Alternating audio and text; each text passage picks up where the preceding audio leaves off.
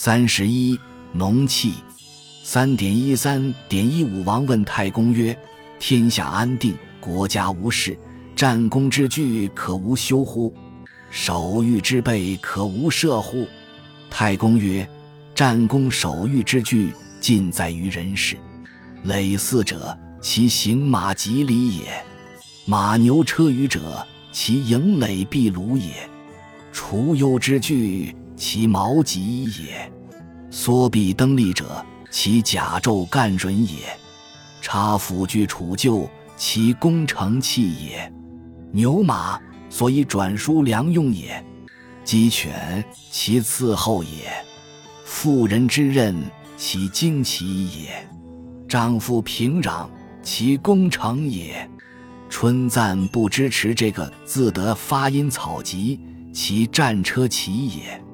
夏耨田畴，其战不兵也；秋意核心，其粮食储备也；冬食仓廪，其坚守也；田里相武，其约束服信也；礼有吏，官有长，其将帅也；礼有周原，不得相过，其对分也；叔宿收除，贡廪库也。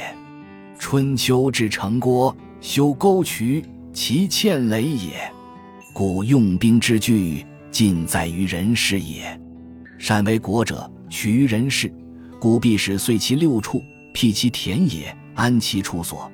丈夫治田有亩数，妇人之任有尺度，是富国强兵之道也。武王曰：“善哉！”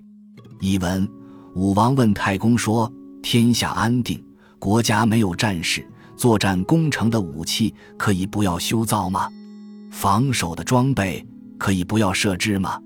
太公说，作战攻城和防守的器械全是从农事活动中来的。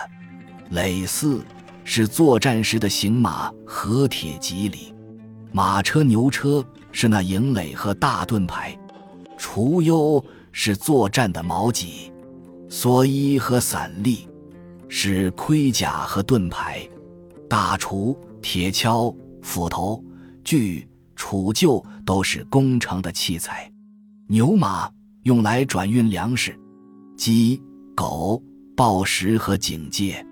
妇女织布做军中旗帜，男子平整土地可用来攻城。春天斩草除疾，可以比作与战车骑兵战斗。夏天在田地里除草，可以比作与步兵战斗；秋天割庄稼柴草，是粮草储备；冬天粮仓装满，是为坚守城池。同里的人五户为伍，可作为战时约束军队的依据。礼有吏，官有长，如同军队有将帅；礼有围墙，不能相越，就像军队有分区。